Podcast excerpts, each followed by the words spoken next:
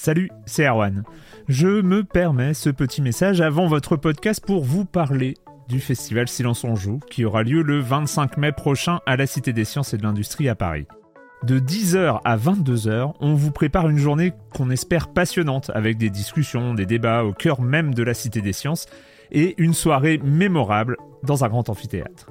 La billetterie est ouverte, le lien est dans la description des derniers épisodes et vous trouverez aussi un lien vers la programmation. C'est 20 euros pour la journée et la soirée, et si vous voulez juste passer nous voir en journée, il suffit d'une entrée classique pour la cité, c'est 13 euros tarif plein avec éventuellement des réductions. C'est la première fois qu'on organise un truc pareil et on espère vraiment que vous répondrez présente et présent. En tout cas, nous, on a très envie de vous croiser de rencontrer celles et ceux qui nous écoutent chaque semaine. Rendez-vous donc le 25 mai et je vous laisse avec votre épisode de Silence en joue ou de la bande-annonce ou de Gâchette gauche ou de Dans la boucle. Enfin bref, bonne écoute. Planning for your next trip? Elevate your travel style with Quince. Quince has all the jet-setting essentials you'll want for your next getaway, like European linen premium luggage options, buttery soft Italian leather bags, and so much more. And is all priced at 50 to 80% less than similar brands. Plus, Quince only works with factories that use safe and ethical manufacturing practices. Pack your bags with high-quality essentials you'll be wearing for vacations to come with Quince. Go to quince.com/pack for free shipping and 365-day returns. Silence en joueur, Juan Cario, bonjour.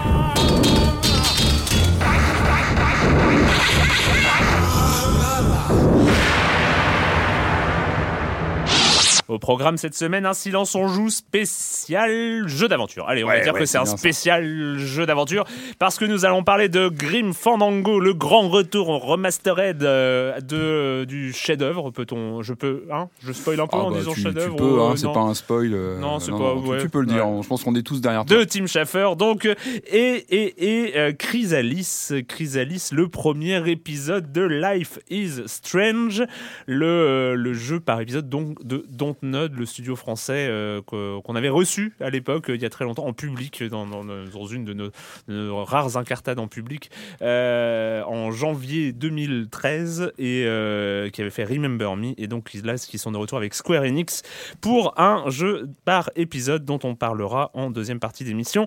Et je commence en accueillant deux de mes chroniqueurs favoris. Joël Métro de 20 minutes, bonjour Joël. Bonjour. Et Patrick Helio du JDLI, bonjour Patrick. Bonjour Erwan. On commence avec toi Joël avec euh, un tournoi de League of Legends. Oui, c'est un truc un petit peu, euh, un petit peu tout moche là qui est, arrivé.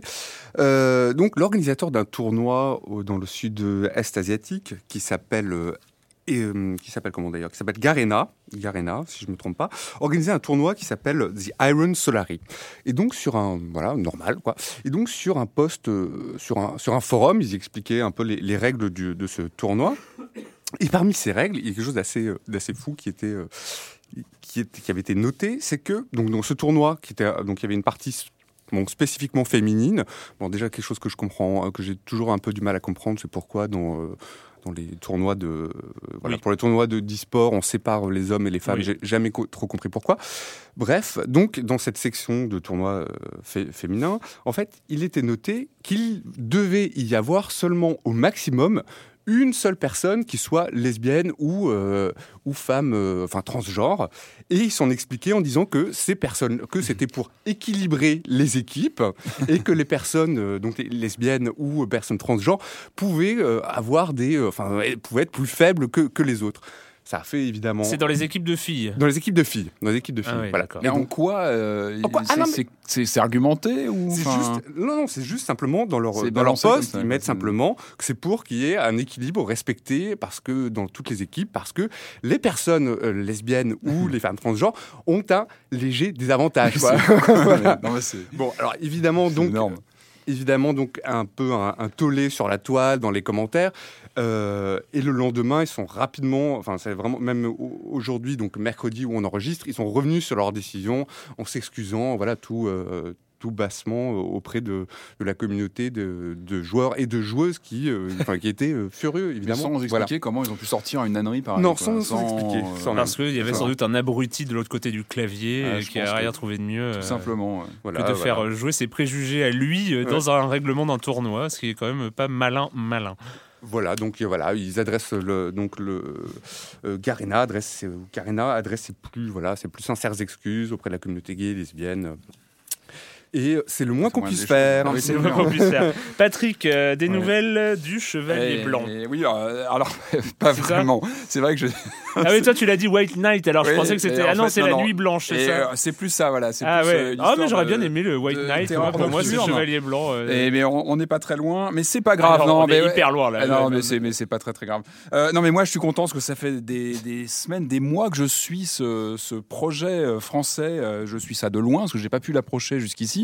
Euh, Moi j'ai vu des visuels, des vidéos pour l'instant. Donc ça s'appelle White Night, donc une nuit blanche pour. Pour Oui, bien bon, situer va. le, le- Oui, le sujet. va- on va pas. Euh, et donc la bonne idée, c'est qu'on sait, on a enfin une date de sortie. On sait que ça va sortir donc euh, chez euh, Activision Blizzard, c'est l'éditeur qui va s'en occuper. Ça sort le 3 mars sur PC Mac, euh, le 4 mars sur PS4 et le 6 mars sur Xbox One. Alors qu'est-ce que c'est White Knight? C'est un survival horror. Euh, ça, on en a déjà vu quelques-uns. Mais alors sa particularité qu'on, qui nous capte tout de suite les yeux lorsqu'on on voit quelque chose tourner, c'est qu'il est uniquement en noir et blanc. Les visuels sont uniquement en noir et blanc. C'est très euh, avec des visuels qui sont immédiatement reconnaissables. Mhm. Et donc, on incarne, d'après ce que j'ai cru comprendre, un enquêteur qui se retrouve en pleine nuit dans une maison à la recherche de, de quelque chose. Et on a juste quelques points de lumière comme ça qui interviennent dans le, dans le jeu. C'est-à-dire qu'il a un briquet, des choses comme ça. Donc, voilà, j'ai pas pu encore l'essayer. Moi, c'est un titre qui m'avait c'est en, tapé. en bichromie Bichromie, voilà, bichromie, pas, un peu euh, la Mad World. Je sais pas si vous vous rappelez Oui, Mad. World Ah oui, de. Sega, mais on est vraiment dans un autre genre de jeu euh, total. Ou, euh, ou Limbo, enfin avec Ou Limbo, nuances par contre, on est de vraiment sur, d'après euh, ce que j'ai pu euh, voir visuellement, on est vraiment sur, des, sur un côté très fractal, Ah, avec des, des, des vrais tran- des angles vraiment Mhm. tranchés visuellement. Enfin, je trouve que ça a une, ça a une pêche visuelle euh, très très euh, prometteuse, quoi. ça fait Mhm. vraiment envie. Et euh, donc voilà, une question de semaine, et moi, ça faisait un moment que j'attendais C'est quoi la savoir date un peu Tu as dit, mais. Euh, 3 mars PC, 4 mars D'accord. PS4 3 et mars. euh, 6 mars Xbox One. Et on va suivre ça de très très près parce que euh, voilà, ça, ça fait vraiment envie. C'est un studio euh, lyonnais, Osmose, qui, qui, qui signe, qui signe ce jeu. Ça va sortir uniquement en démat. Et Osmose, c'est quand même des anciens de Quantic, des anciens de, de Alone the Dark 5. Donc c'est des gens Mhm. qui, qui connaissent plutôt bien le domaine du survival et du, du jeu d'aventure. Donc ça va être très très intéressant à suivre. On sera là. On sera Euh, un autre chiffre moi, que j'ai vu passer euh, pas plus tard que ce matin, ce sont les 45 millions de GTA V vendus par Rockstar au magasin. Donc on situe Mhm. bien, donc dans le monde, donc c'est quand même assez colossal. hein. GTA V, c'est vraiment un gros gros morceau. Surtout que ces 45 millions, c'est hors vente des maths, qui sont Mhm. quand, même, euh, quand même importantes de plus en plus, et hors PC, parce que le PC n'est pas encore Enfin, sorti. en mars, en mars. Il arrive, oui, je crois. Il était un petit peu reculé ouais. et il arrive, euh, il arrive bientôt. Et sur ces 45 millions, euh, pour info, euh, on apprend qu'il y a 10 millions de, de ventes qui se sont faites sur les deux dernières consoles, donc Ah, sur les PS4 next-gen, Xbox One. Donc ça, Mhm. ça montre que ça, ça a bien répondu aussi Mhm. au niveau des nouvelles bécanes et que voilà. Donc euh, GTA 5, c'est quand même un de ces gros phénomènes euh, des dernières années et encore Faudra aujourd'hui. que j'essaye la version. euh, Très très bien. Faudra que j'essaye quand même la version. Ouais, euh, qui nouvelle pousse génération. bien euh, visuellement, ouais, qui affine pas mal et qui est plus, plus confortable. ouais. Ouais. Ah, je suis désolé, je, je suis enrhumé aujourd'hui. Euh, nous- nous le je- sommes je- tous, euh, voilà. Erwan. Je vais essayer de. Alors, le com des com de la semaine dernière, euh, on commence avec euh, Gizit euh, qui dit Il n'y a pas à dire, l'enthousiasme de Patrick est communicatif.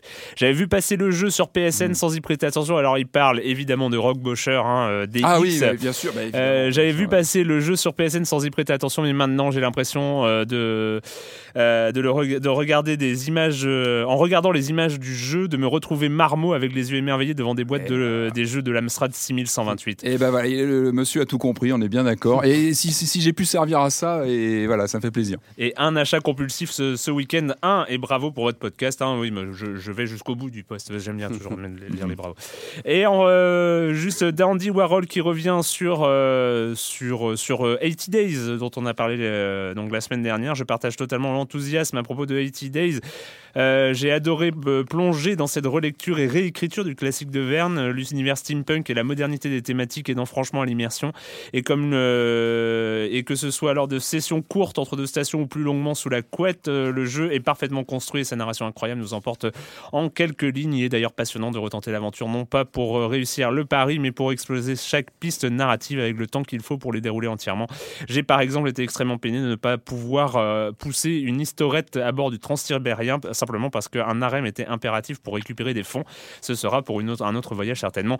Et vu qu'il s'agit d'un poste d'Andy Warhol, il continue, il continue encore et encore. Mais vous pouvez le retrouver sur les forums d'écran, euh, enfin d'écran, les forums de Silence on joue euh, sur euh, libération.fr. Voilà. Et donc là, c'est le moment de revenir un peu dans le passé, enfin un passé très présent pour le coup avec avec Grim Fandango.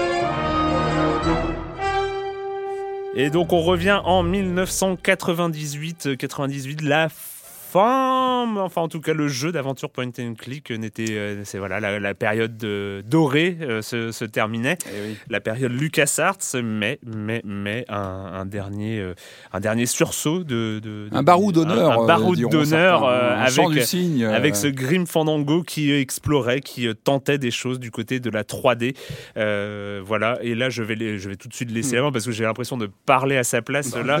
je vais tout de suite laisser la main à notre historien non, non, non.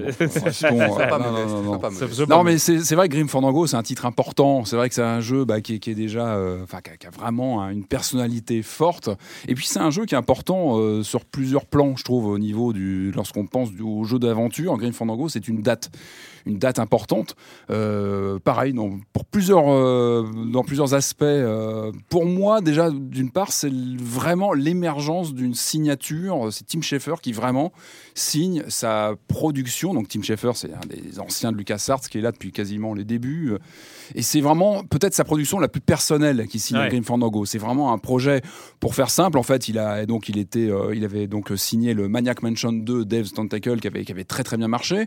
Et en gros, LucasArts, tu dis, bon, bah allez, vas-y, tu nous fais deux jeux qui, te font envie. En gros, fais-toi plaisir. Et donc là, il signe... Euh, des genres, des univers qui lui plaisent bien, des, sujets qu'il aime bien. Donc il part d'un côté sur Full Throttle, qui sort un petit peu avant, donc dans le milieu des motards. et euh, C'était sympa. Qui était très très bien. et, il part sur ce deuxième projet donc de Grim Fandango, euh, qui lui, euh, lui se penche sur un tout autre sujet, hein, puisque puisque, puisque lui, il aborde alors le, le, thème de l'au-delà de façon complètement décalée. décalée. et c'est là où moi je trouve qu'on on voit vraiment l'émergence d'un auteur, euh, de l'auteur Tim Schafer dans ce jeu. C'est déjà, on sent cette capacité qu'il a à traiter des sujets pas tabous, on va pas dire ça, mais des, sujets graves. Il parle de la mort, il, parle du passage au trépas, de, l'au-delà, de ce qui se passe après, mais il le, fait avec de l'humour. Il arrive à, traiter ça d'une façon, certains diront peut-être païenne quelque part. Il y, a, il y a un peu un irrespect de tout ça, mais c'est tellement dans l'état d'esprit Lucas Sartre de l'époque où bah, c'est fait avec brio, c'est fait avec tact, c'est fait avec classe, avec humour et on s'amuse.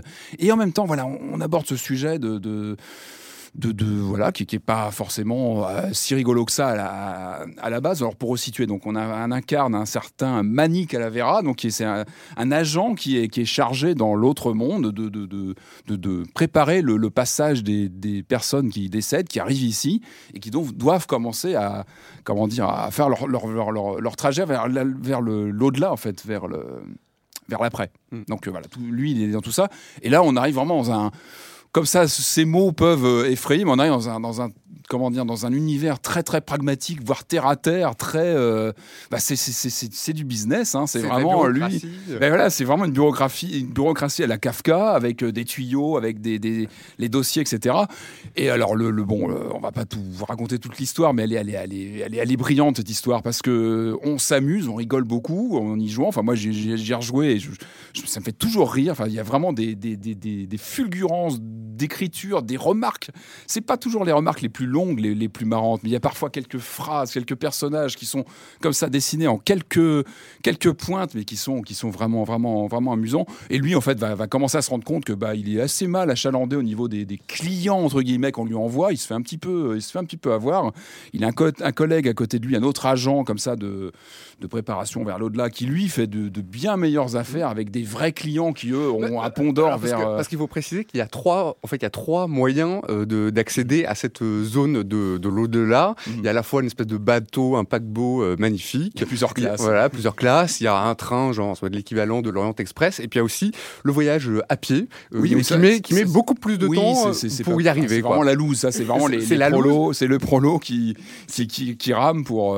C'est- la loose et Mani va s'apercevoir en fait qu'il y a une espèce de au sein de cette bureaucratie qu'il y a une espèce de corruption bien sûr. qu'il y a de la corruption qui fait que certains en fait certains clients euh, sont privilégiés par rapport euh, à d'autres. Donc il y a de la manigance, même là-bas, hein, même dans voilà dans, dans l'au-delà, ça se passe pas très bien. Il y a de la manigance. Alors évidemment le film, euh, le jeu, pardon, parce que justement je voulais parler des films. Comme souvent chez Schaeffer, il y a des il y a des vraies inspirations du côté hollywoodien. Des, on sent que qu'il aime le, le cinéma, euh, le, le- le vrai cinéma hollywoodien. Et puis là, bah, évidemment, on, pense à Casablanca où il y a vraiment des citations quasiment Ah bah oui. euh, claires et nettes. Voilà, de, dès le début, dès le dé- enfin, dans la première année, il, a- il- euh, bon après après certaines péripéties, il arrive, il est le patron d'une patron d'une euh, d'une espèce de bar euh, ca- casino et il retrouve Bogart. voilà comme Bogart, comme Bogart et il retrouve en fait son acolyte. Alors j'adore ce, je ne me rappelle pas Ah, du je nom de ce monstre. Oui, euh, je l'adore, il me fait beaucoup euh, rire. Euh, Golis, Gaulis, je me rappelle plus. ah oui, Et il euh, le retrouve Clotis. donc euh, Clotis. Voilà, il le retrouve en train de jouer, de jouer au piano. Voilà. Et moi, c'est les voilà. démons qui m'ont fait souvent rire en y rejouant. C'est le look des démons et le. Enfin, ils sont Ah, j'aime complètement beaucoup, les, j'aime improbables. beaucoup les castors euh, de feu. Ah, mais ils sont. c'est Les castors, euh, démons. Les démons castors. incroyable. C'est assez incroyable. Et euh, donc voilà, c'est vraiment. Alors, c'est un jeu important pour ça parce que vraiment, il y a cette patte, il y a cette écriture, il y a ce, ce style vraiment Schaeffer qui, moi, m'a souvent fait penser à une sorte pour moi de cousin éloigné de Tim Burton parce qu'il y, a- il y a vraiment, il y a vraiment des parentés dans cette façon d'aborder euh, les personnages, les univers, etc. Et puis c'est aussi un titre important parce qu'il euh, fait, comme tu disais, Erwan, en, en préambule, il marque la fin d'une époque. Alors c'est assez étonnant parce que on dirait que c'était presque prévu le look des personnages. Déjà, bon, on est quand même dans un univers morbide, on est dans un univers un peu euh, comme ça de, de assez euh, ouais de fin de règne quelque part, hein, de enfin de, de personnages euh, et ça quelque part ça ça représente l'état peut-être du jeu d'aventure à l'époque puisque déjà lorsqu'il sort, euh, LucasArts décide de laisser tomber l'interface point and click qui a quand même fait son hein, sa, sa, sa, sa- sa notoriété. Scum. Le fameux Scum est mis au rencard, ça y est. Et là, un nouveau moteur Grimy est, est mis en route. Alors lui, c'était, je crois, il découlait du fameux moteur Sith qui équipait les, les Jedi Knight et compagnie qui étaient déjà en 3D. Donc déjà, on tourne une page à ce niveau-là. Le gameplay change, c'est-à-dire qu'on on n'est plus sur du, du- du point and click euh, techniquement, on est sur du contrôle direct, le fameux contrôle euh, aux touches euh, à la Resident Evil, parce que Ouais. bah, Resident Evil est passé entre deux. hein. les Alone in the Dark, Resident Evil sont là depuis quelques années. Ça a évidemment impacté sur la façon de mettre en scène, sur la dynamique de, de gameplay. Et donc, évidemment, Grim Fandango, euh, bah, il s'inspire de ça. Donc, on est avec ces contrôles tanks qui ont fait pas mal parler à l'époque, où euh, on est en contrôle direct, on dirige son personnage, donc on ne clique plus à l'écran sur un endroit où aller, mais on, est, on le contrôle. Et il n'est pas d'une, d'une, comment dire, vélocité. euh, totale. donc déjà ça ça remet en question d'ailleurs il y avait des bonnes idées hein, parce qu'on n'a pas ce, ce, curseur pour détecter les, les, les, les, objets activables mais on suit le regard du personnage qui regarde là où il peut trouver une détection enfin un, un objet à activer donc ça c'est plutôt intéressant mais on sent que le, le genre se pose de grandes questions sur son avenir et, euh, et c'est aussi une date Grim Fandango parce que c'est un relatif euh, insuccès. Il se vend pas très bien, il fait 500 000 exemplaires. Maximum, un maximum. hein. C'est voilà, c'est c'est ça sur le sur la durée de vie et c'est euh, c'est pas scandaleux, mais c'est loin de ce qu'attendait LucasArts. C'est quand même un jeu qui a dû, couche- qui a dû coûter euh, à certains prix et ça, ça, ça a quasiment euh, signé la fin du genre. Il y a eu, je crois, encore un Monkey Island juste après. Mais il est sorti sur console à l'époque Il n'est pas sorti sur Non. console, il était uniquement, uniquement PC. Alors que normalement, il aurait pu sortir sur Il PlayStation. aurait pu, mais je pense qu'à mon avis, en plus, vu le, voilà, les contre-performances, n'ont pas dû aider non plus euh, à le faire passer sur console. Voilà, donc, euh, donc voilà, c'est un titre intéressant sur, euh, pour tous ces. euh, Mais justement, est-ce que, est-ce que quand on y, quand on y repense à, posteriori, est-ce que, enfin, c'est c'est l'œuf et la poule, est-ce que le jeu d'aventure, euh, est-ce que et, euh, c'est fini euh, avec Grim Fandango ou Ah à non, cause ou à cause de, de- de- enfin le point and click aussi Grim Fandango l'échec de Grim Fandango est aussi peut-être une des raisons où Alors- pendant des années on n'a plus entendu parler euh, de, de Alors, c'est que d'aventure pendant des années. C'est-à-dire que c'est la fin d'une période. Oui. C'est la fin de, du période, de la période des grandes, des grandes boîtes euh, LucasArts, Sierra qui sont dessus en force. C'est la fin de cette période-là. On sait que le jeu d'aventure va renaître sous d'autres formes avec d'autres acteurs par la suite. Euh, par contre, oui, je pense que même dans son gameplay, comme je le disais à l'instant, on sent qu'il y a une, volonté de se remettre en question, de, de dire voilà, la 3D arrive. Ah, En face de, de, de ce jeu, on a des Half-Life, on a d'autres formes de, narration, de mise en scène de scénarios qui sont dynamiques, Ouais. qui poussent les bécanes en 3D. On a les cartes graphiques qui commencent à. Enfin voilà, il y a tout un tout un phénomène qui fait bah, que le point and click il prend un coup de vieux parce qu'il repose sur des, sur des mécanismes qui ont quand même déjà à l'époque euh, quelques années et qui avaient une vraie remise en question. Et ouais, il a été un détonateur et, euh, et pas mal d'éditeurs se sont dit bon bah Grimm se plante, LucasArts se plante avec un jeu comme ça, euh, on va réfléchir, on va plutôt Ouais. aller sur le FPS ou d'autres d'autres formes de, de narration euh, pour raconter des histoires. En revanche, pour parler donc de cette euh, version remasterisée, parce que c'est quand même le sujet aujourd'hui, donc c'est quand même, Arrivons-y, euh, c'est quand même, euh, c'est important parce que moi, quand, quand j'ai appris euh, la conférence que ce jeu revenait, enfin, il était disparu des radars depuis des années. Il faut se rappeler que LucasArts avait emporté dans sa tombe ce, ce jeu parmi d'autres. hein. Il y, a, il y a plein de jeux LucasArts. mais il y avait quand même un modeur euh, qui, euh, qui travaillait dessus pour euh, faire une version point and click Exactement. Il avait publié, je crois, hein, il Ouais. avait publié, il me semble, une version trafiquée, mais bon, voilà, on pouvait pas accéder au jeu si facilement que ça. Ou alors il fallait trouver une galette d'origine du jeu. Bon, ça devenait co- compliqué. Il était jamais ressorti. euh, tout a été décanté évidemment lorsque Disney a racheté euh, Lucas, le groupe Lucas, il y a quelques années maintenant. Tout le monde euh, criait un petit peu à l'époque, mais finalement, ça a quand même pas mal décanté les choses au niveau des droits. Et puis Disney, bah, il est pragmatique. hein. il sait qu'il a quand même quelques licences comme ça qui peuvent euh, bien fonctionner. Et voilà, bah, aujourd'hui, on peut retrouver ce jeu-là. Je pense que ce sera pas le dernier. Schaeffer, je crois, a déjà annoncé que Death's Tentacle était aussi en remaster déjà dans les prévisions. Donc ça, c'est des bonnes choses. C'est que ces jeux-là vont revenir. Et ça, ça fait plaisir. Et Grim Fandango, eh ben, on l'avait pas vu depuis 98. Il avait un petit peu disparu. Il n'était pas sur les Good Old Games. Il était nulle part. Là, il est arrivé enfin avec cette version. Donc pour faire simple. Cette version, elle reprend le jeu d'origine. C'est pas une euh, remise à neuf intégrale. Et quelque part, tant mieux. Moi, je préfère autant ça. Pour faire simple, ce qu'on a, c'est qu'on a les plans d'origine, les fonds en 2D du jeu, parce que le jeu, pour resituer, il est un peu comme un Resident Evil. Ça, j'en parlais Ouais. tout à l'heure. On est sur des plans 2D euh, réalisés en 3D, mais fixes en bitmap finalement, hein, et un perso, des persos en 3D animés dedans. Donc les fonds 2D, eux, ne sont pas modifiés, ce sont les fonds d'origine. Et euh, seuls les personnages, on peut cliquer avec le R3 de la PS4, on passe des anciens à crénelés, euh, un peu avec euh, coupé à la serpe, à des versions qui sont un petit peu mieux coupées, avec quelques effets de lumière aussi qui ont été ajoutés. Voilà, mais à la limite, peu importe. Ce qui compte, c'est que le jeu, on retrouve euh, toute la saveur. Et surtout, alors moi, un truc qui m'a vraiment fait plaisir, c'est qu'on retrouve la VF d'époque. Et alors moi, alors moi, je vais vous dire, peut-être que les puristes vont s'arracher les cheveux à distance, mais alors moi, moi, Grim Fandango, c'est un peu comme euh, voir euh, Ghostbuster. Moi, je regarde jamais Ghostbuster en VO. Je suis désolé, je regarde en VF. C'est voilà, ça fait partie de. Et ben moi, Grim Fandango, c'est pareil. Moi, je regarde en VF. Et on a une VF, mais qui est, qui est très bonne. mais qui est Qui est excellentissime. très, très Enfin, bonne. Mais je regrette, euh, mais c'est quand même regrettable qu'ils n'aient pas pu mettre non plus la, la VO. Enfin, c'est un ouais, peu je crois- ça- on peut pas switcher, c'est ça J'en sais rien. Enfin, en tout cas, c'est pas pis, pro-. Oui, mais c'est dommage. Enfin, c'est dommage, quoi. Ils ressortent, ils ressortent le, ils ressortent le jeu. Ils auraient quand même pu l'ajouter, faire un petit effort. Et moi, j'avais tellement peur. Moi, les- au moins avoir le choix. Je craignais tellement que les droits de la VF soient compliqués, c'est souvent le cas. Et là, non, on a cette VF avec Mario Santini qui, qui joue euh, donc le, le perso principal. Alors lui, on l'a entendu dans plein de rôles. hein, J'avais noté rapidement comme ça. Euh, il jouait souvent le Chuck dans les dans les Monkey Island. Lucas Arts parlait. Euh, il jouait Robert Davy dans les Goonies, quand même, c'est pas rien. hein. Euh, euh, il jouait euh, Michael Ironside dans la série V. Enfin, il jouait le Beetlejuice. Enfin voilà, c'est voilà. il joue un personnage en Cobra de Stallone. Enfin bon, voilà un personnage quand même qui a une voix. Et puis il est, il est fabuleux dans, dans ce rôle. il, a- il colle tellement au personnage. Et c'est voilà, c'est- du pur bonheur trouver cette Je sais VF. pas si vous avez remarqué, chers auditeurs, mais euh, on, voilà, on a lancé euh, Patrick, Patrick. sur euh, Grim Fandango. Alors après, s'en est suivi. comme- mais non, mais, Ouais, je- non, non, mais, mais non, mais c'est un jeu important. non, non, mais Mais juste, justement, et- c'est- alors c'est un jeu important, Euh, mais alors, moi, pour un pas- nouveau alors, venu. Oui, pour un nouveau venu, exactement, parce que j'avais pas joué en, en- Ouais. en- quand, quand il était sorti en 98. Mhm. Donc voilà, je l'ai installé. J'y suis allé un peu comme parce que effectivement, euh, voilà, tout le monde dit crie au, au chef-d'œuvre. J'y suis allé un peu comme on entre dans un musée, quoi. C'est-à-dire Mhm. euh, Sans trop Ou- toucher les. sans Attention, attention, ouvert, attention, toucher. c'est ouvert, ne pas toucher, ne pas mettre Ouais. les mains sur, le, sur, les, sur les vitrines. Et, euh, Oui, alors enfin oui, moi j'étais, je trouvais que c'était assez euh, très euh, très char, enfin justement très charmant. J'avais vraiment beaucoup aimé le, enfin les, les points forts que tu, bah, que tu as, quoi, vous avez soulevés, c'est-à-dire les, les dialogues qui sont euh, admirables de, de, de finesse et, et de drôlerie, Mhm. ainsi que les personnages. Donc je, moi je reviens sur mon voilà mon, mon préféré, je sais plus comment il s'appelle, Golo Golis.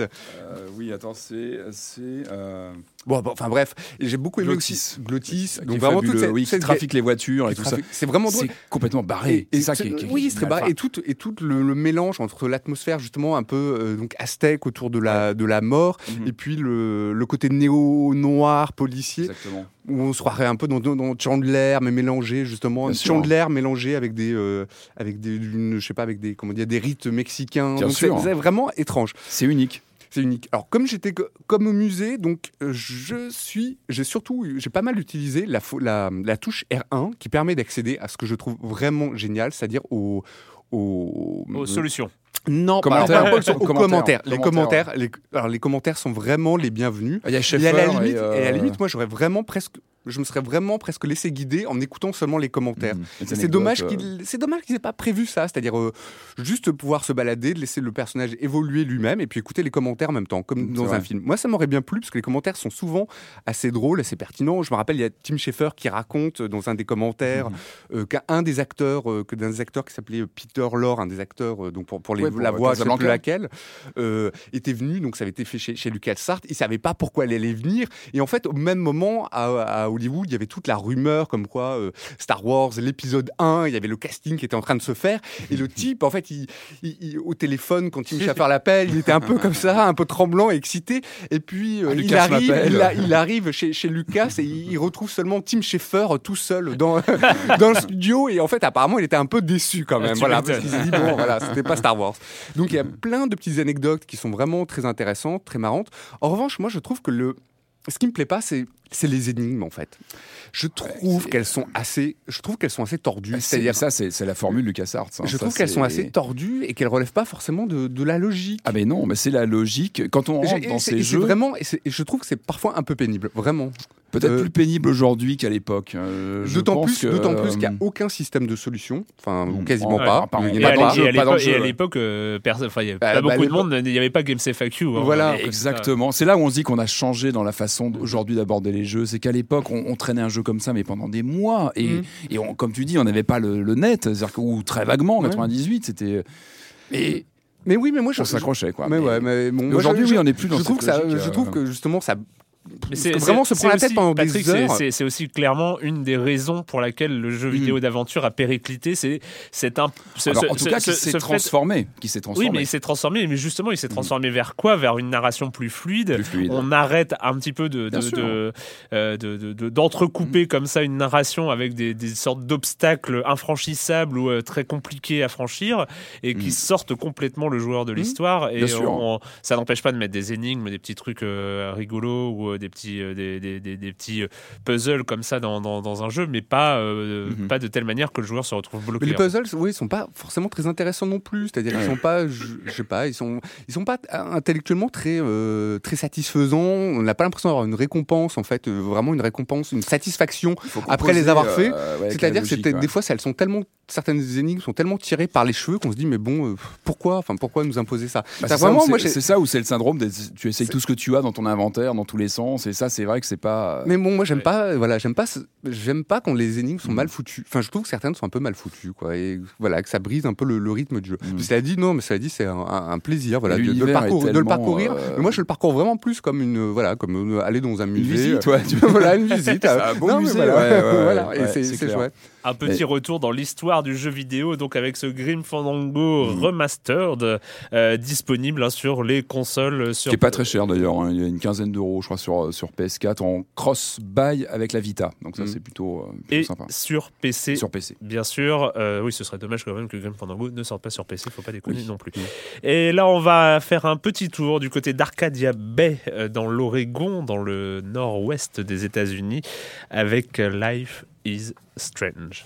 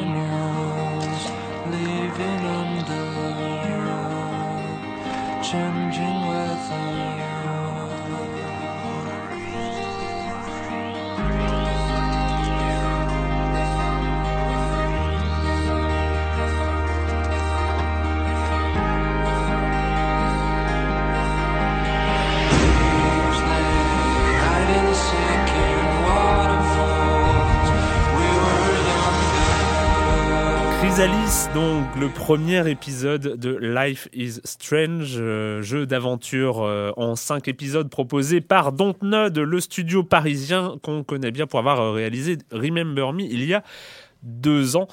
Oh là là, c'est horrible de faire un podcast avec un rhume, je sais pas, c'est, c'est- ça, ça devrait être, euh, c'est, horrible. Bref, euh, donc du coup, je vais vous laisser la parole. Euh, donc, Life is Strange, Joël, euh, tes premières impressions, premiers ressentis par rapport Ah à... bah, euh, vraiment très bonne, quoi. Vraiment, vraiment très bonne. Bah donc, donc, Node, on les avait un peu abandonnés il y a, il y a un ou deux, deux ans, quand le, il y a deux ans, quand Remember, ans, ouais. deux ans, quand Remember Me était sorti. Et puis a connu quand même une sortie peut-être un petit peu difficile, c'est-à-dire je Bon, les, les- comment dire, Dontnod aujourd'hui se dit plutôt satisfait, se dit que le jeu s'est vendu par plusieurs millions d'exemplaires euh, finalement au, au cours de voilà il, au par- cours il parle, il deux- parle de 2 millions de d'exemplaires, mais après, on, voilà, il y a les soldes, les bundles, Le- s'il y en a eu, il y a, il y a eu ce... Bon, donc ils étaient un petit peu, peut-être un petit peu, peut-être un petit peu déçus, je pense. Et donc on, les- bah, les attendait pas trop en fait, au enfin on les attendait pas trop revenir avec un avec un jeu d'aventure à épisode. Euh, première chose positive. C'est une femme. C'est une femme que- qu'on incarne. Euh, ils reprennent en fait, bah, comme dans Remember Me, euh, on va jouer, en fait, on va suivre le, le parcours de cette euh, adolescente qui s'appelle Max. Qui- Maxine. euh, Max. Oh, je l'appelle Max. Ouais, mais ouais. Ma- Maxine Max- Max. Caulfield. euh, Max. Max. Max, Max, donc qui est dans cette ville, euh, dans, dans cette ville, petite ville de la côte ouest américaine. qui Oregon, s'appelle, euh, Oregon, c'est dans l'Oregon. c'est dans l'Oregon, je sais pas. De, Arcadia Bay. Arcadia Bay. Arcadia Bay. C'est pas où se voilà. passent les Goonies, non? Non, c'est Ah pas non, ça je- Est-ce que Arcadia Bay est une ville fictive? Il me semble. Je Ouais. crois que c'est une ville Fictive, fictive. Ouais. voilà. Bon, ça va. Bref, euh, je, bon, je passe sur, le- sur les détails, on y reviendra sans doute, mais moi Ah, j'étais c'est très, Astoria, c'est Astoria. Astoria. J'étais très touché par le- l'ambiance, en fait, très, euh, comment dire, on va dire ciné indé américain, quoi. C'est-à-dire que c'est vraiment centré sur, euh, sur, la, hum, sur une espèce de mélancolie, de nostalgie de cette, euh, adolescente, euh, voilà, qui, euh, qu'on accompagne, en fait, au, début dans une salle de classe au lycée, et qui se découvre, en fait, le pouvoir de, remonter le temps. Mm.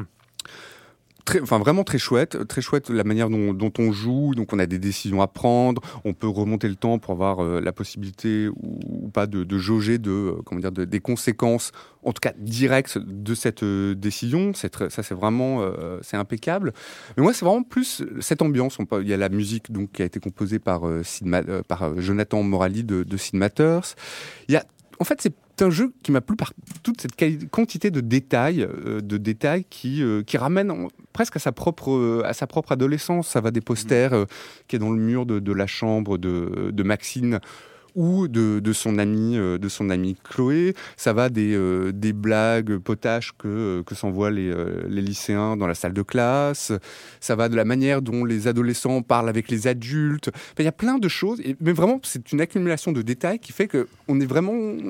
C'est une œuvre sensible. Il y a une qui a beaucoup justesse, d'identité. il y a Ouais. une justesse dans, dans, dans l'écriture, dans, dans les dialogues. Dans, vraiment dans- ouais. complètement. C'est-à-dire qu'on n'a pas. on ça a- fait pas toc. Ça Non. fait pas euh, exactement. Ouais, je suis d'accord. Fait à la différence peut-être justement d'un Walking Dead, euh, d'un Walking Dead dont euh, oui, qui parfois, qui parfois, oui, si, peut être un petit peu euh, juste. Bon, on est vraiment dans Walking Dead, on est vraiment dans le registre fantastique, Ouais. mais parfois un petit peu euh, artificiel. Là, tout sonne effectivement juste, tout sonne Mm. juste. Donc, je suis vraiment très touché par ça. Euh, et j'avais vraiment, moi, donc il y a cette fonction centrale euh, de, de retourner dans le de retourner dans le temps euh, que le développeur explique par cette euh, par cette nostalgie en fait de l'ado- de, de l'adolescence, c'est-à-dire voilà, euh, c'est une époque charnière où euh, on fait des choix qui peuvent s'avérer décisifs euh, dans nos vies. Et moi, je m'en suis pas tellement servi, par exemple, de, de ce pouvoir. J'ai plutôt accompagné cette. Tu as euh, assumé tes décisions. j'ai assumé, coup. oui, non, mais pour pas briser le, le rythme, j'ai très peu utilisé ce pouvoir et j'ai accompagné cette euh, fille euh, Max au cours voilà de cette de cette première où je crois que ça se déroule même en 24 heures cette cette première journée Ouais, c'est ouais. et euh, 3 heures de jeu à peu près. Trois heures- Alors, trois bah, heures de plus, jeu, ouais, je trois pense, heures de jeu. à peu près. voilà avec des scènes voilà qui se déroulent à la fois au lycée, chez, dans, dans la maison de Il se sa, de choses amie en Maxime. 2-3 heures. Il se Mais passe il pas se mal de choses. il se passe plein de choses. On prend et tous les personnages, je trouve, sont bons. Quoi. C'est-à-dire, Mhm. Elle rencontre tout. Elle va rencontrer, je sais pas, une, une cinquantaine peut-être de, de personnages qui ont plus ou une bonne- vingtaine. Ouais. Ah, un peu plus, hein, si on compte ceux du lycée. Oui, peut-être une Ouais, vingtaine. ça fait beaucoup, Ouais, voir, c'est voir vrai, 25. peut-être. ouais. Et, et chaque fois qu'elle rentre en relation avec quelqu'un, on y croit, on y est, et, euh, et on a envie de, voilà, de découvrir ce monde qui, euh, qui s'offre à nous. Pour l'instant, donc c'est le premier épisode. Il y a une disparition. Voilà, il y a quand même un espèce, il y a une espèce de trame principale où il y a une disparition un peu étrange d'une étudiante, euh, et on se doute que. euh, pour l'instant, à la fin, bon, j'en dis pas trop pas spoiler, mais je pense que cette disparition va prendre de plus en plus d'ampleur au fil des, euh, des épisodes. En tout cas, moi, je trouve que c'est vraiment une, euh, c'est une perle, quoi. Ouais. euh, j'ai envie de voir, j'ai envie de voir. euh, Je dis voir, j'ai même pas envie de jouer, j'ai envie de voir la suite, en fait, vraiment. Patrick. Ouais, bah, je suis d'accord avec vous sur le côté euh, très juste de l'écriture. C'est ce qui, c'est tout de suite ce qui ressort, alors que c'était assez. euh, ça pouvait être un piège hein, de se mettre, euh, comment dire, de mettre en scène comme ça l'adolescent. On sait. Et surtout, en plus, C'est- pas souvent- facile. Ah non, mais je repense. Avec les codes, euh, pardon, comment les ça s'appelle codes- Infamous, où il y avait un ado adolescent, Ouais, mais ça, il était raté, on tombe vite dans les raté, clichés. raté. Et d'autant plus de tomber dans les, les clichés lorsqu'on est sur euh, comment dire le contexte américain, etc. Voilà. Et au contraire, moi je trouve qu'au contraire, je suis d'accord avec toi, Joël. L'écriture est, est juste. Et c'est d'ailleurs c'est amusant parce que ce- ce- ce- cette héroïne qu'on incarne finalement. Elle parle pas tant que ça, mais on ressent euh, que ça bouillonne énormément en elle, que dans sa tête il se passe plein de choses et tout ça passe très très bien à l'écran. Je trouve qu'on on- comprend très très bien tous les sentiments par lesquels elle passe, même s'ils sont pas tous forcément écrits. Enfin, Ouais. on- on- il se passe plein de choses en trois heures. Enfin, moi, j'ai eu l'impression de vivre euh, plus que trois heures avec ce, ce gameplay. Et euh, donc voilà, moi, je trouve que l'univers est, est bien posé. Comme tu disais, c'est vrai que c'est un tremplin vers la suite. On espère que la suite va va apporter, euh, va se développer. En tout cas, les, les- bases, euh, les bases sont là. On est pris, on est, en fait, on est tout de suite embarqué par l'histoire. Et j'ai bien aimé le, le, départ très vite. On est très vite dans l'action lorsqu'on est dans la, dans la salle de cours. Directement, on est dans l'action. On est tout de suite aux commandes. Ça part très vite. Le, le jeu, avec le temps, qu'on sait va devenir assez important dans le jeu, est très vite mis en scène. On, apprend très vite à le jouer. Et ça, évidemment, moi, c'est un, un élément qui m'a intrigué très très vite parce que le jeu d'aventure, enfin, c'est un sujet qui, que, que- qui m'intéresse évidemment, et, et je trouve que cette, cette notion de, de, de pouvoir comme ça euh, jouer avec le, le temps, et je trouve très intéressante. Parce que depuis quelques années, on parlait de Parlons.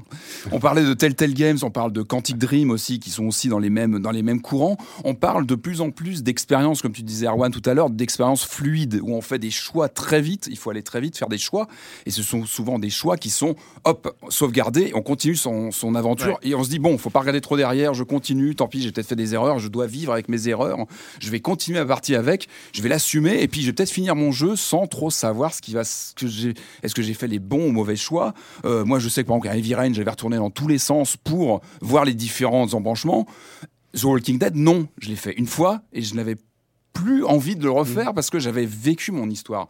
Là, j'ai trouvé que c'était intéressant de dire de questionner cette règle du choix qu'on doit faire aujourd'hui. Avoir aujourd'hui au sur ce titre-là, au contraire, déjà on n'a pas de timing pour faire son choix. Déjà, c'est une première chose. Donc on, on a le temps de jauger et surtout on peut revenir en arrière, refaire son choix.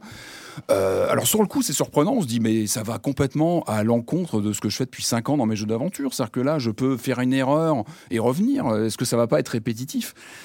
Alors ça, c'est la première question. Et puis très vite, on se comprend que non, parce que la force, pour moi, de, de ce qu'on a pu voir dans ce premier épisode, c'est que l'équipe a su intégrer cette euh, replayability des, des séquences dans le gameplay lui-même. Mhm. C'est-à-dire qu'on apprend des choses en, en faisant une action, on revient en arrière, on assimile ce qu'on a fait et on le réutilise dans une autre embranche, un autre embranchement. Alors moi, ça, je trouve que c'est super intéressant de jouer justement avec l'acquis des choses qu'on fait dans une branche, de la réutiliser dans une autre branche. Comme ça, on était en plusieurs dimensions Ouais. qui s'ouvraient. Et ça, je trouve que c'est... euh, ça, je trouve que c'est assez intéressant. Et même pour, pour conclure, moi je dirais que même que moi j'y vois quasiment un- presque un méta-jeu. Alors peut-être que peut-être que je vais un peu trop loin, mais moi j'ai un peu l'impression que c'est un jeu qui finalement questionne le jeu d'aventure tel qu'on le connaît depuis maintenant des années et tel qu'on le voit depuis quelque temps en mettant justement en scène cette faculté euh, de la, du personnage principal de pouvoir comme ça casser cette, logique de choix, euh, de choix singuliers qu'on doit prendre vite. Et là, au contraire, j'ai l'impression qu'il y a une espèce de, de regard sur le jeu d'aventure en lui-même lorsqu'on joue. Et moi, j'ai eu l'impression de voir un petit peu les coulisses d'un jeu d'aventure en y jouant. Et j'ai trouvé ça passionnant de voir comment on pouvait euh, voir que, euh, voilà, comment se, dessine un scénario. Et voilà, j'ai trouvé que c'était vraiment, vraiment intéressant. ouais. Je, suis- assez d'accord. Moi, j'ai juste, on va pas, on va, on va écouter Monsieur Fall, mais juste pour et on reviendra sur euh, sur Life is Strange. Mais moi, un des éléments qui m'a beaucoup séduit et t'en as parlé, Joël, c'est cet aspect fantastique. L'aspect fantastique de Life is Strange, euh, c'est, c'est- c'est- ça fait toujours bizarre de, de parler d'un, d'un jeu qui, euh, qui rappelle les, les, les films Sundance, euh, voilà, Mhm. sur la po- post-adolescence américaine et tout ça, et puis mettre du fantastique là-dedans, bon, on se demande ce que ça vient faire là.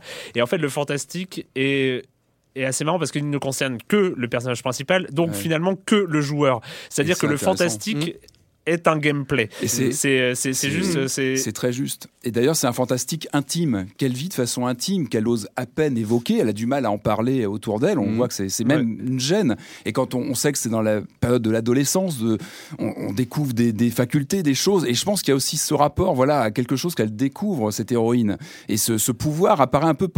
C'est presque une malédiction. Elle le vit pas très bien. On se demande comment elle va le gérer. Ça, on le verra par la suite. Mais Mhm. comme tu dis, ouais, je pense que c'est intéressant, ce, ce, ce fantastique qui est très intime. C'est un Oui, fantastique et intime. et- et qui, et qui ne contamine pas entre guillemets l'univers euh, l'univers autour d'elle et c'est ça qui est Mhm. intéressant c'est-à-dire qu'on on- on reste dans un quotidien euh, très normal euh, pendant tout le jeu et il y a cet élément fantastique mais qui ne concerne que le joueur finalement voilà c'est parce que forcément, même dans une histoire normale, quand tu as la manette en main, bah, tu es un peu euh, demi-dieu, donc tu fais un peu ce que tu veux, tu peux Mhm. revenir à la sauvegarde précédente. Donc, c'est c'est une sorte de, de, position, abîme, de hein. position Ah ouais. du joueur qui est, qui est mise en gameplay, qui est, assez, qui est assez marrante. On va revenir sur Life is Strange, mais c'est l'heure de retrouver Monsieur Fall, Monsieur Fall de TrickTrack.net et sa chronique jeux de société.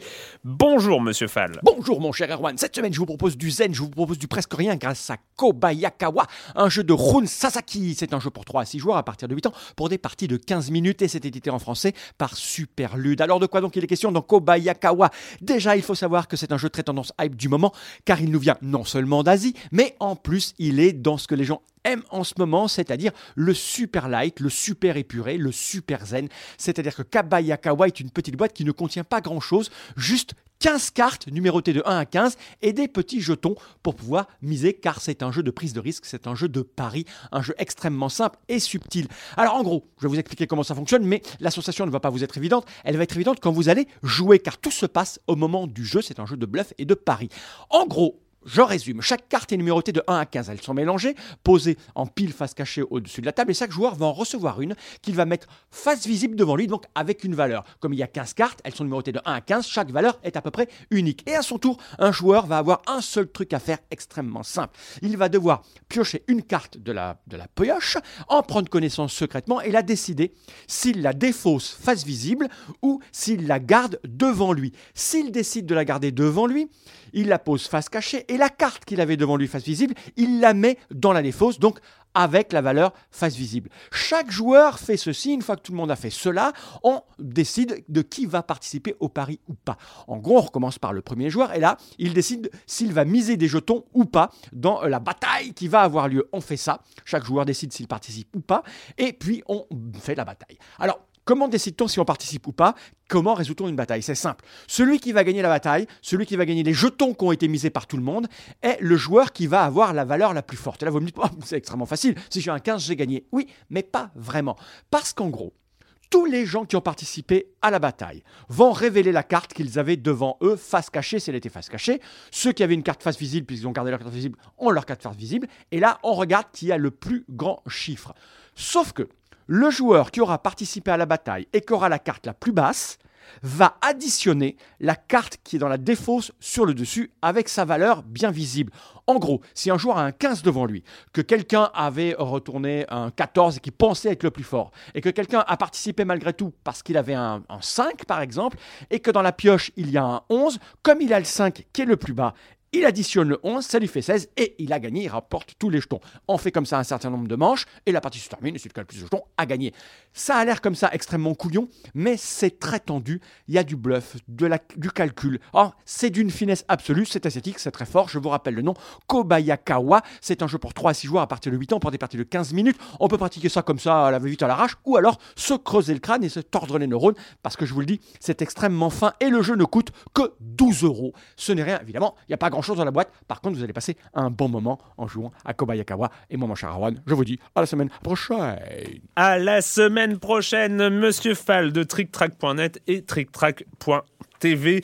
Euh, on revient, on revient sur Life is Strange sur Dontnod, le studio euh, parisien. euh, qui nous sort donc euh, Chrysalis le premier épisode 5 euros et euh, 20 euros pour euh, 5 euros par épisode 20 euros pour la saison complète quel que soit le support Je crois qu'il y a six Euh, semaines de prévues. Si, six si semaines de prévues entre chaque épisode. Euh, c'est voilà, il y a quelque chose qui est très intéressant autour de, de ce Life is Strange. Euh, Si on revient euh, à cette comparaison qui est forcée euh, par rapport au jeu de Telltale, parce que Ouais, finalement c'est Telltale qui a établi, enfin le modèle du jeu par épisode qui Mm. fonctionne, qui marche, qui et depuis Telltale, bon, il y en a, il y avait eu des essais côté jeu indépendant. Ah, il y a eu Quantique Euh, aussi. Il y a eu Quantique hein, qui a ouvert aussi. euh, Enfin, Rain. Non, mais par euh, épisode, je veux dire. Ah, par Euh, épisode, sur, sur les systèmes par épisode, il y, a- y eu euh, Kentucky Route Zero, hein, dont on, dont on a Mhm. parlé ici. Euh, même s'il tarde euh, dans- entre chaque épisode, ça a mis euh, Mhm. quand même un, un sacré paquet de temps. Euh, Il y, y a eu d'autres tentatives, mais vraiment, celle-là, de Life is Strange, c'est le premier qui est à la hauteur de, de Telltale, c'est-à-dire avec la même ambition que, euh, qu'un jeu Telltale. Et, Il y ce a un gameplay différent. et un gameplay différent, mais ce qui est Non, mais étonnant. il y a plus d'ambition, moi, je trouve que tel tel. Moi, je trouve qu'il met la barre, en- justement, avec son gameplay, il met la barre encore plus haut. Ah bah, euh, Ah, Déjà- ça, c'est- bah, intéressant. Déjà, Alors, il crée un ouais. univers. Il crée un univers. hmm. C'est pas C'est anodin. pas simplement une adaptation. D'accord. Il y a une création d'univers et c'est toujours. euh, Mais ce qui est, ce qui est, ce qui est marrant, et je- moi j'en avais discuté, puis- euh, j'en ai discuté avec eux, mais c'est c'est c'est de prendre parce que les jeux par épisode, Telltale a, a une longue expérience et finalement ça n'a marché que au moment de The Walking Dead euh, qui a, Mhm. qui a surcartonné, mais ils en avaient déjà fait des jeux Ah, par épisode. quelques-uns, oui, oui. euh, qui avaient euh, voilà, qui hein. avaient un peu surnagé, qui avaient bon, qui étaient euh, qui, Mhm. qui étaient pas des Bah, qui étaient scolaires, beaucoup de jeux scolaires. Et ils ont trouvé, ils ont trouvé avec The Walking Dead un truc qui est basé sur le rythme, la décision rapide, le, le rapport le- entre les personnages. oui, et puis, et puis l'urgence, toujours. euh, Ouais. Le, le gameplay de The Walking Dead et, et des jeux Telltale, c'est un gameplay d'urgence. C'est-à-dire que chaque dialogue doit. Euh, Oui, puis on se sent mal souvent. Enfin, après Oui. une décision, on est obligé de trancher très très vite. Sur Il y, a- des- il y a ce chronomètre sur chaque dialogue, il y a ces choix. Est-ce que je vais sauver celui-là ou celui-là C'est pas ça. toujours confort une partie de, de Ah. Walking Dead. On n'est pas confortable. Et c'est là-dessus, c'est là-dessus où ils ont fait. le- Et, et ce qui est étonnant, c'est que voilà, Telltale a trouvé une recette qui marche. Finalement, voilà, c'est ça. Le jeu par épisode, Telltale a trouvé une recette Ouais. qui marche bien. Et là, on a nos amis de Dontnod qui arrivent. Et puis, ah bah, nous, on va euh, être les premiers post-Telltale à tenter un peu le même, le même modèle, mais on va prendre exactement l'inverse. C'est-à-dire que à la narration par urgence, on va faire une narration calme, tranquille, où on prend son Et temps. qui là, d'ailleurs, petite parenthèse, me rappelle davantage le point and click traditionnel, dans le sens où on... Enfin, moi, j'ai passé énormément de temps euh, en, en déplacement libre, Mhm. plus que, que dans les Telltale, à me balader et à avoir tous les niveaux de lecture de toutes ces choses, comme on avait dans un point and click de l'époque. les niveaux de lecture. Dire, dans un point and click, souvent, tu pouvais balader ton curseur et découvrir des choses qui n'étaient pas forcément utiles dans Mhm. euh, le déploiement de du scénario. Bah là, c'est pareil. Il y a énormément de choses à lire, à consulter dans le jeu, Mhm. euh, des affichages. Ouais. Il y a des tas de trucs qu'on peut accéder qui sont pas forcément dans l'action, en tout cas pour l'instant, mais qui sont des niveaux comme ça de, de construction pour élaborer l'univers et qui se fait par petites touches, par des Mhm. affiches, par des petits messages, par des mails, par des. Il y a plein de petites choses. Et ça, ça m'a vraiment rappelé.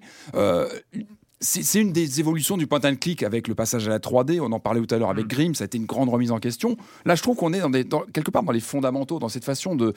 Ici, en 3D, en naviguant avec ce perso euh, tridimensionnel, on a encore quand même cette perception de l'environnement. On balade Mhm. son curseur, son regard, on, obje- on observe les, les endroits, Oui, on ouvre les tiroirs. Cette interface à la Mhm. craie comme ça qui est très. euh, Ah, elle est très fabuleuse. sympa. Moi, j'aime Euh, beaucoup. Enfin, je trouve qu'elle est très lisible, elle est très très bien fichue, très visuelle, et je trouve qu'elle marche bien. Elle est claire, nette, et ça, c'est un très bon point, je trouve.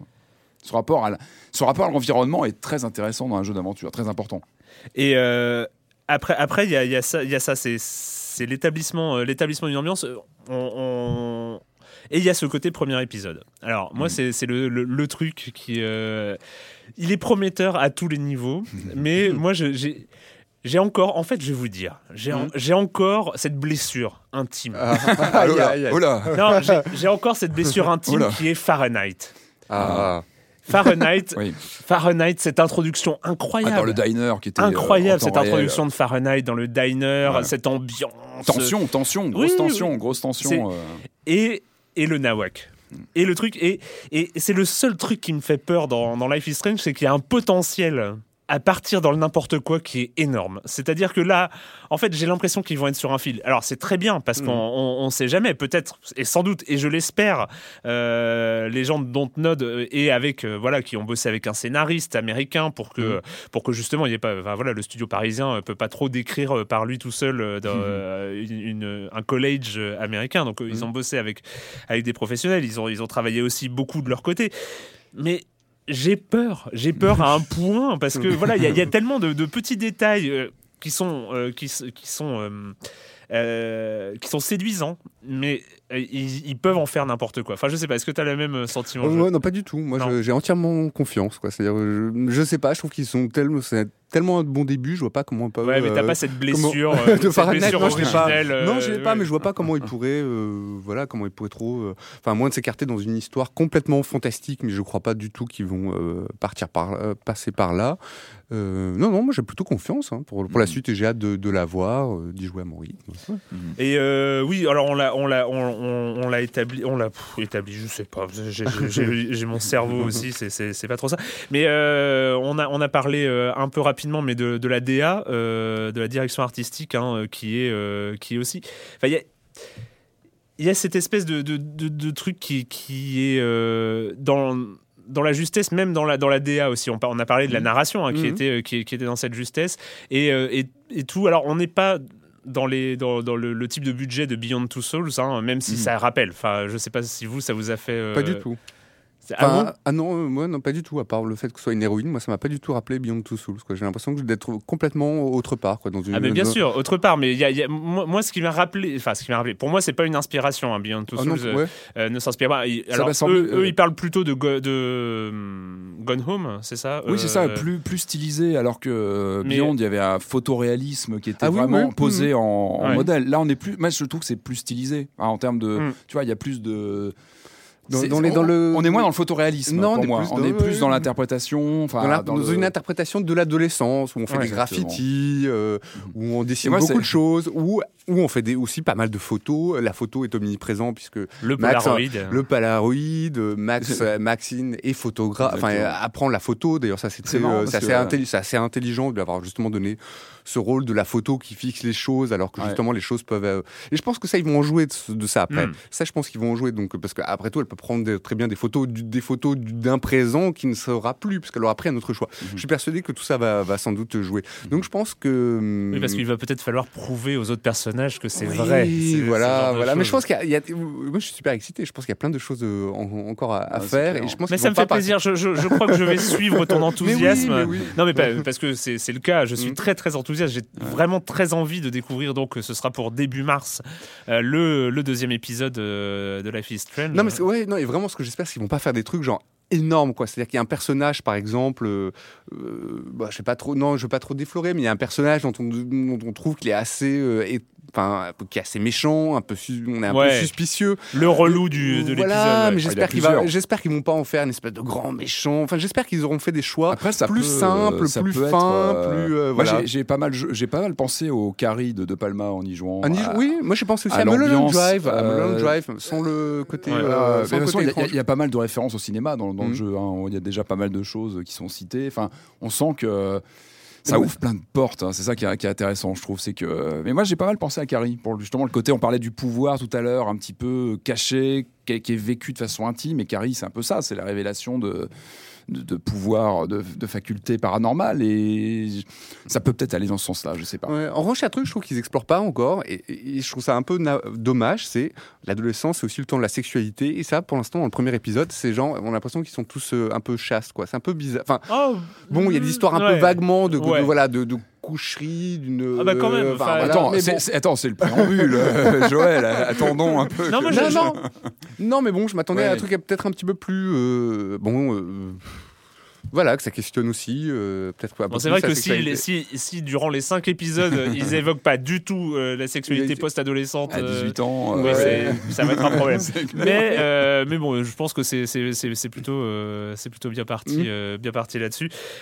Donc on attend, on, on attend tous pour le coup ici avec avec impatience le deuxième épisode, donc qui Ah, devrait clair, arriver clair. Et puis de début mars. à- et surtout de voir toutes les, les conséquences qu'on va avoir, les, les choix qu'on a déjà fait là, qu'on peut déjà faire dès maintenant. Et moi, le, dans le- le truc de fou, euh, c'est que j'avais adoré dans Remember Me euh, les scènes, euh, les, les scènes où on pouvait reconstruire, les retourner les memories oui. remix euh, de Remember Me. Et j'avais regretté à fond qu'ils en aient mis que 4 ou 5, je crois, dans, dans, dans, dans tout Là, le c'est jeu. plus simple, je trouve. Là, là, Mais là, c'est tout le temps aussi. tout le temps. On a tout le temps accès à Ça, ce- c'est moins compliqué. C'est plus accessible. On rentre beaucoup plus facilement dedans. Tout ça se fait en quelques clics. Enfin, en- très vite, on comprend comment ça fonctionne. C'est le béaba des Mais gâchettes. moi, j'adore. Je, passe mon temps à revenir. Moi, contrairement à toi, je passe Ah mon temps à revenir dans le temps. Mais tout, je veux voir tous les embranchements. c'est marrant parce qu'on a l'impression, c'était pour ça aussi, je disais tout à l'heure que j'avais l'impression que ça avait duré plus de 3 heures parce que finalement, je me suis refait les scènes plusieurs fois. Ah bah et oui. Ah on, ouais, on- ouais, on ouais. ressasse les scènes dans plusieurs Mhm. cas de figure et ça, c'est vraiment intéressant.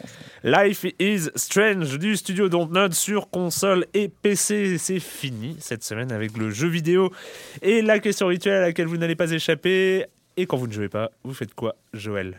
Ah, j'ai lu une, un- une, su- une super BD ou roman graphique, c'est celle de Riyad Satouf, qui a eu. euh, c'est l'Arabe du futur. L'Arabe du futur, bah Ah, j'ai pas lu encore. Et Primé, voilà, que primé, j'ai, euh, euh, voilà, qui a été primé à Angoulême. Et donc, euh, donc Riyad Satouf va écrire euh, une autobiographie en trois parties sur, euh, voilà, sur sa vie. Dans cette première, il raconte voilà, son, son enfance enfance, avec ouais. euh, sa mère française, son père syrien, une enfance qu'il passe euh, à la fois en France, en Libye, en Syrie. Et c'est euh, c'est touchant, c'est drôle, c'est euh, grinçant, c'est marrant, c'est attendrissant. Et euh, non, c'est magnifique. Enfin, voilà, j'ai Ouais, adoré. Il y a Voilà. de ça tout, de toute façon. Patrick Ouais. euh, Euh, moi, euh, en quelques mots, moi j'ai découvert Elementary. Alors, c'est une vieille série télé, hein, enfin vieille, euh, Non. il y a quelques années maintenant. je découvert. Elementary Ouais, je viens de. Ah dé- ouais. ouais, en fait, le truc, c'est que je le, le pitch me faisait eff- me- m'effrayait. Enfin, là, un, un Sherlock Holmes transport- transposé aux États-Unis avec un, un Watson féminin. Je trouvais Mhm. ça. Mais et en fait, j'ai été surpris de, de voir que ça marchait bien, que ça fonctionnait. Et que, enfin voilà, une bonne surprise, alors que Mhm. je n'y croyais pas une seconde. Alors, je sais pas si tu- Mais c'est pas une série qui passe je- sur ouais. M6 ou. euh, si, je- euh, si, peut-être, ouais, enfin, moi, oui, je l'ai pas vu sur M6, mais, euh, mais en tout cas, non, non, mais en tout cas, une bonne surprise alors que j'y croyais pas du tout. Donc voilà, je vais continuer à regarder. Voilà. Et moi, je me suis mis à un livre parce que je me suis remis à le lire. Et donc, du coup, eh ben, je me suis dit, tiens, j'ai un ami qui m'avait offert, je crois, pendant mes, c'était à mes 40 ans, un livre qui est une référence de la culture, euh, du fantastique, euh, écrit. Enfin voilà, cet ami, c'était Joël Métro, donc, Ah, euh, qui m'a ah, offert ouais. il y a deux ans la Horde du Contrevent. Ah, et alors Et alors il paraît que c'est vu que c'était euh, voilà c'était une référence pour euh, pour plein de monde euh, et je sais voilà je culpabilisais de pas y aller encore l'avoir lu ça commence très très bien par ailleurs c'est fait c'est écrit par un des cofondateurs de Dontnod Et qu'on voit- D'ailleurs, il y a une référence dans le jeu euh, à la Horde du Contrevent. Euh, dans le premier épisode, il y a une référence. Euh, vous pouvez la trouver, bon, je l'ai mis sur mon compte Twitter, mais vous pouvez la trouver. oh Voilà. Il y a une, voilà, une jolie référence. ouais. D'accord. Mais euh, c'est euh, voilà, non, c'est très très bien. Enfin, j'en suis j'en suis Mm. encore qu'au début, Ah. mais c'est écrit avec une énergie et on ressent tellement euh, ce que vivent les personnages euh, Mm. à chaque ligne. Enfin, c'est Mm. très très très très étonnant et c'est euh, ouais, c'est- c'est- ça fait. Enfin voilà, je je suis plongé. Voilà, j'ai plongé dedans. Je suis plongé. C'est bien ça. Je, je suis tellement au top moi. Euh, allez, c'est fini pour cette semaine. On se retrouve très bientôt ici même à la réalisation. C'était Marc Quattro. Ciao.